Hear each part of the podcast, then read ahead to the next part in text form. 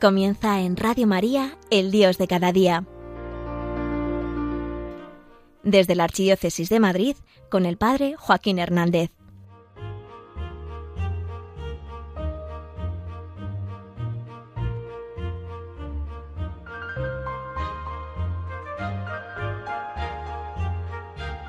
Muchísima gente cree en Dios. Pero claro, eso no significa que todos pensemos en lo mismo cuando decimos la palabra Dios.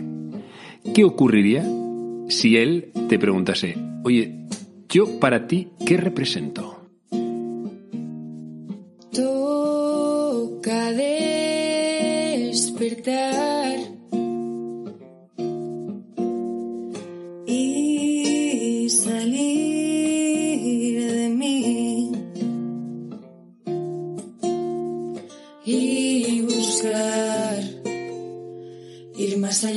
Muy buenos días, yo soy el Padre Joaquín y esto es para gente despierta que quiere crecer. Bienvenido, bienvenida, estamos en familia.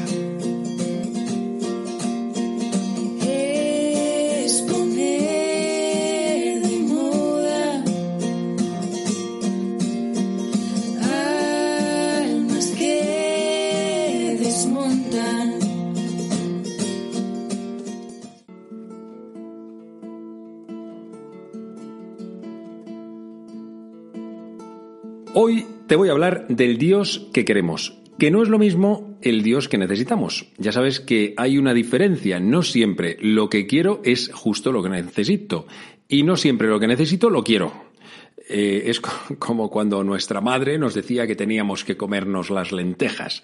Pues no lo quieres, pero a lo mejor sí que lo necesitas. No sé, a lo mejor. Lo mismo nos pasa un poco con Dios. Es que podemos querer un tipo de Dios y sin embargo que no sea el Dios que en realidad estamos necesitando. ¿Por qué te hablo de esto? Pues porque justo ha aparecido un evangelio que mm, me inspiraba un poco esta idea, que es que la gente se esperaba de Jesús una serie de cosas que él no era.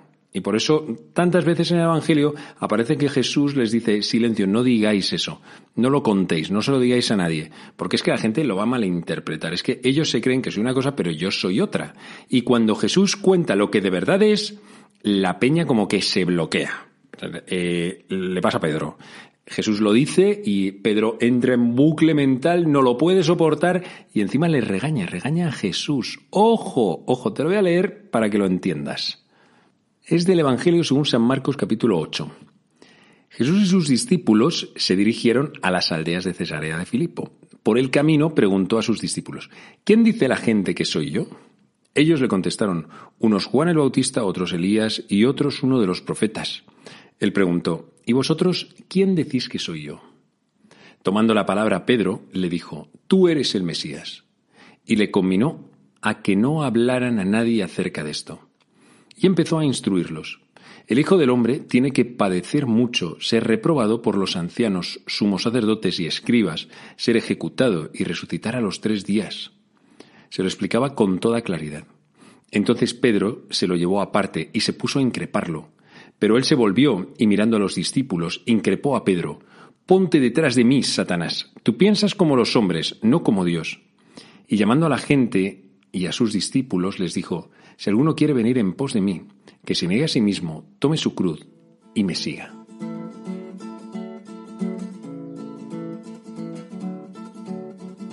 Bueno, una auténtica bomba, porque este, este diálogo quiere decir que había una distancia bastante grande entre Jesús y sus apóstoles, los más cercanos, que hemos estado viendo hace nada en otro capítulo, la elección de los doce apóstoles.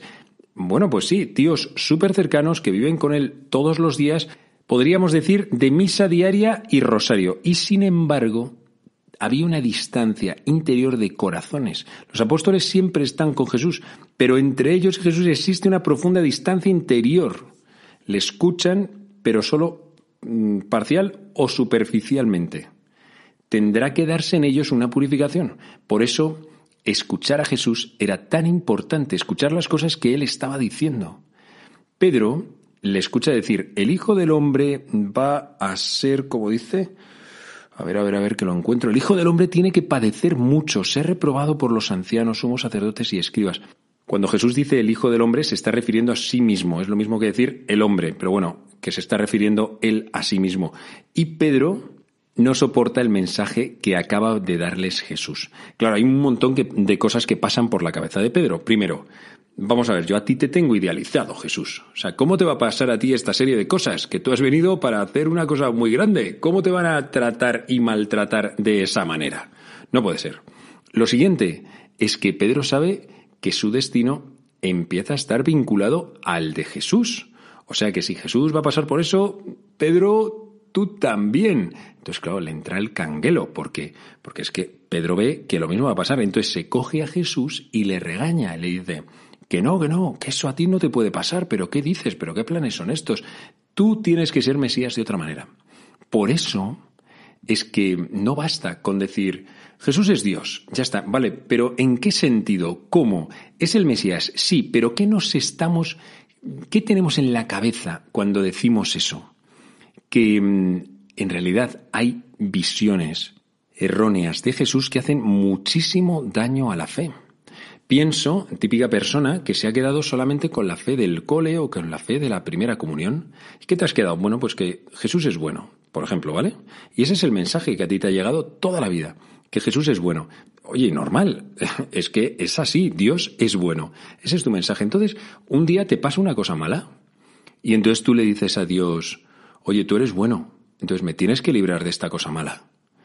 Y, resulta que no pasa y vuelves a pedirlo y vuelve a no ocurrir. Imagínate si eso es porque tienes un ser querido que está enfermo y al final ves que Dios no te responde, lo pasas fatal y dices, no, pero es que no puede ser. A mí me han engañado. O a lo mejor, si Dios es bueno, no, es que Dios no debe de ser tan bueno como dicen. Y uno entra en crisis. ¿Por qué?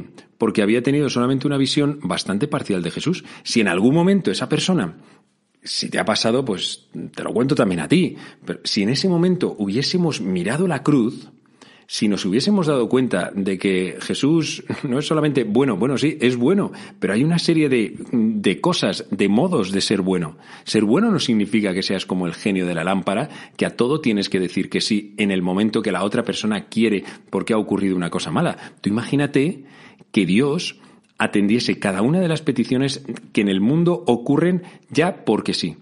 Bueno, lo primero sería que todo el mundo creería en Dios, todo el mundo tendría fe. Y luego que nadie le querría. Todos le querríamos por puro interés, absolutamente. Bueno, es que Dios no es tonto. Dios cuando hace las cosas las monta bien. Y Él quiere que le queramos, pero porque sí, porque le queremos. Si es verdad que a veces a veces tiene gestos y tiene momentos y tiene y ocurren auténticos milagros que yo los veo, los veo, están ahí y a mí me ocurren también. Y veo que ocurre también a la gente. Pero, pero Jesús no ha venido al milagrito fácil, ni siquiera cuando lo estamos pasando mal. Hace falta que purifiquemos esta mirada. Otra, por ejemplo, que también hay que purificar, es cuando eh, hemos crecido a lo mejor, pues sí, con esta idea de Dios es bueno, pero sin embargo llega un momento en nuestra madurez en que nos damos cuenta de que, de que, bueno, que sí, si Dios es bueno, bien, pero yo no lo vivo como si fuese bueno. A lo mejor lo vivo como si Dios fuese como un gran inquisidor de mi vida, como si fuese el gran ojo que me está vigilando constantemente para, para censurarme, para decirme que no, para castigarme, como si fuese, sí, como un gran castigador, una cosa así extraña, ¿no? a veces vivimos con eso. En la cabeza no, en la cabeza decimos Dios es bueno, Dios es bueno. Pero en realidad luego si hago, si hago como, como cuentas con mi propia vida, con la vida real, me doy cuenta de que trato a Dios como si Dios viniese a recortarme la vida. Por eso es tan importante purificar la mirada que tenemos sobre Dios. No basta con decir, yo creo en Dios. No, la cosa es, ¿en qué Dios crees? Por eso Jesús completa las palabras de Pedro. Tú eres el Mesías. Vale, pues ahora te voy a contar en qué consiste ser Mesías. Porque, ojo, no es el Mesías liberador de la opresión romana que va a sacar aquí una espada y va a montar un ejército. Es una cosa distinta. No, no, es que vengo y vengo a padecer. Y todos dicen, pero ¿qué dices? Pedro entra en bucle. Tú imagínate lo que le debió de ocurrir en ese momento a Judas. porque ahí estaban los doce apóstoles, los más cercanos, y ahí estaba también Judas. Si a Pedro le pasa esto, imagínate Judas. O sea, Judas en ese momento bloquea, bloqueo mental, es decir, ¿dónde me he metido? ¿Qué estoy haciendo yo aquí? ¿Por qué no me voy? Y al final Judas no puede con la presión que él mismo se ha generado y acaba vendiendo al maestro.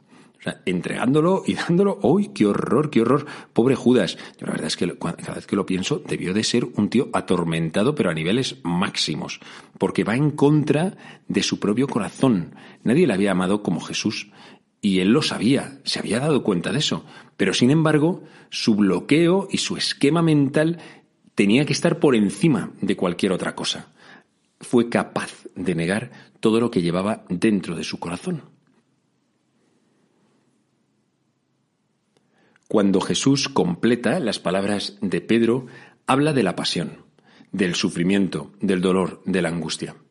Bueno, lo primero que tendría que comentarte de esto es que en realidad nunca somos tan humanos, creo, y aunque esto sea un poco chungo decirlo, como cuando sufrimos.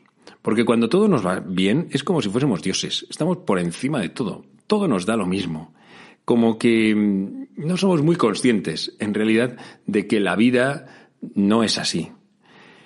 Y sin embargo, cuando viene la angustia, cuando viene la enfermedad, cuando viene a lo mejor una depresión o un sufrimiento de una persona que tenemos cerca, bueno, o el nuestro, nuestro propio sufrimiento, nuestro propio dolor, entonces es cuando nos hacemos quizá más humanos. Nos damos cuenta de nuestra propia limitación. Nos damos cuenta de que no somos eternos, de que no somos infinitos. También es ahí cuando miramos al cielo. Pero, bueno, fundamentalmente Jesús ha querido venir a hacerse compañero nuestro. Fundamentalmente. O sea, que Jesús se haya encarnado, que se haya hecho carne, es que Él no ha querido ser ese Dios genio de la lámpara, porque para eso se habría quedado en el cielo. Ha querido venir a hacerse compañero de camino, compañero de nuestras propias vidas. ¿Y cuál era ese momento que nos podía costar más, en el que nos podía costar más ver a Jesús, ver a Dios, ver a Dios en la historia, en nuestra propia vida. Pues en los momentos de sufrimiento. Ahí es cuando más nos cuesta, de hecho. Por eso Jesús acabó de esa manera. Jesús quiso hacerse solidario con nosotros y por eso padeció. Porque son justo esos momentos en los que decimos, Dios, ¿dónde te metes? ¿Dónde estás? Y Él nos dice, oye, abre los ojos, levanta la mirada, porque yo estoy aquí, yo estoy contigo, yo estoy crucificado. Esto que a ti te pasa, a mí me está pasando. De hecho, tus dolores son mis dolores. Y entonces es cuando nos damos cuenta de que ese sí que es el Dios que merece la pena.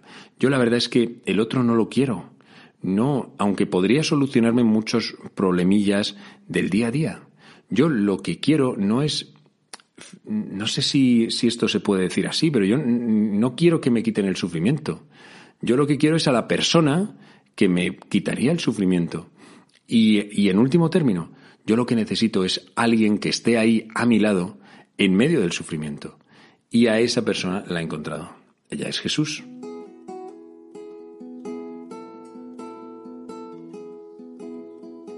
Luego un tema que nos puede servir para el discernimiento. Jesús le dice a Pedro, ponte detrás de mí, Satanás, porque tú no piensas como Dios, tú piensas como los hombres. Este ponte detrás de mí me recuerda cuando Jesús dice también que no es más el discípulo que su maestro, ni es más el siervo que su Señor.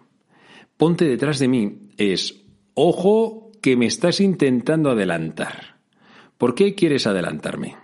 El otro día terminábamos una boda en la iglesia e íbamos al sitio donde íbamos a tener el, el tinglao y algunos no sabíamos ir.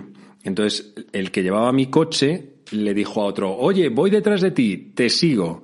No pusimos ni el GPS ni nada, íbamos siguiendo al otro. Qué absurdo habría sido coger y adelantarle al de delante, pero si yo no sé dónde vamos. pues no, entonces me pongo detrás. Cuando Jesús le dice a Pedro, ponte detrás de mí, le está diciendo, pero ¿qué haces? ¿Qué haces? Que aquí el que guía soy yo. ¿Quién sabe cuál es la dirección? Yo, ¿no? Pues tú ponte detrás, no intentes adelantarme. Pedrito, esto nos pasa también a nosotros en ocasiones. Intentamos ponernos por delante de Jesús. Y luego, eso sí, que no se me separe demasiado. De vez en cuando miro para atrás y le digo, vamos bien y, a ver, y a ver qué pasa. Si nos dice no era por aquí, Entonces, entonces mm, da lo mismo, vamos a seguir adelante. Y a lo mejor en algún momento nos, nos giramos y le decimos, oye, bendice esto que estoy haciendo, ¿no? O sea, espero que me lo estés protegiendo, que para eso estoy yo aquí. Claro, eh, la dinámica no es esa. La dinámica es que Jesús va por delante y yo voy detrás. ¿Esto cómo lo hacemos? ¿Cuál es la manera práctica de conseguir esto? Teniendo una relación cercana con Jesús. Jesús no es algo de lo que se, estudia, no es alguien de quien se oye hablar simplemente en un podcast o que me leo en un evangelio o algo así. Jesús es Él, es alguien, es con quien yo me relaciono. Y así es como se es cristiano, teniendo una relación personal con Jesús, sobre todo en ratitos de oración la oración es la quedada, es el momento en el que tú quedas con Jesús. No es algo que se hace, ¿no? Utilizamos esos términos, ¿no? Eh, voy a hacer oración. Bueno, la oración no es, no es algo que hay que hacer bien o malo, no, es, es una quedada. Eh, tú cuando quedas con alguien, no es, ¿qué haces? Pues, pues voy a hacer una quedada. No, he quedado, he quedado y, y qué? Lo importante es el otro, no, no lo que voy a hacer, no es el hago oración. Lo importante es el otro, es el mismo Jesús, Él es el importante. De tal manera que algo que suelo decir mucho es que si tú en un rato de oración has estado con Jesús, entonces la oración ha sido un éxito. ¿Te has distraído? Vale, pero has estado con Jesús, entonces ha sido un éxito. ¿Has estado centrado? No. ¿Cansado? Sí, lo que sea. Bueno, todas esas cosas son un poco accesorias. Lo importante, importante es que hayas estado con Jesús. Si has estado con Él, entonces ha sido un éxito. Y además, que Él es el que hace, Él es el que obra. Tú a lo mejor puedes estar más espléndido. Bien, pero Él es el que va a tocar tu corazón y lo va a ir preparando.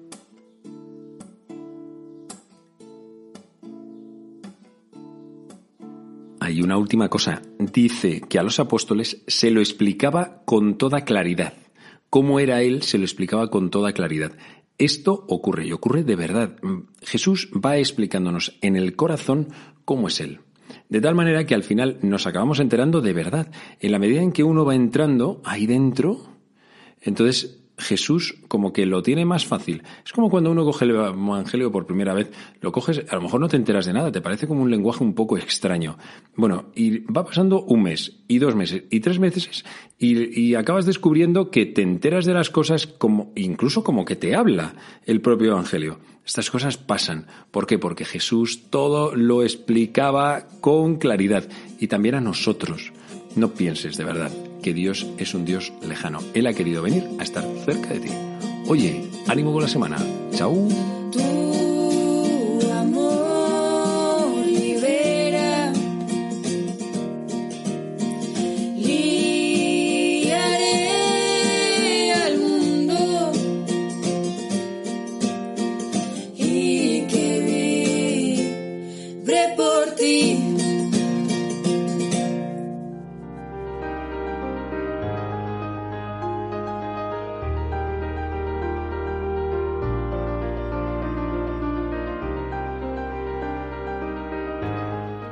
Finaliza en Radio María El Dios de cada día, hoy desde la Archidiócesis de Madrid con el Padre Joaquín Hernández.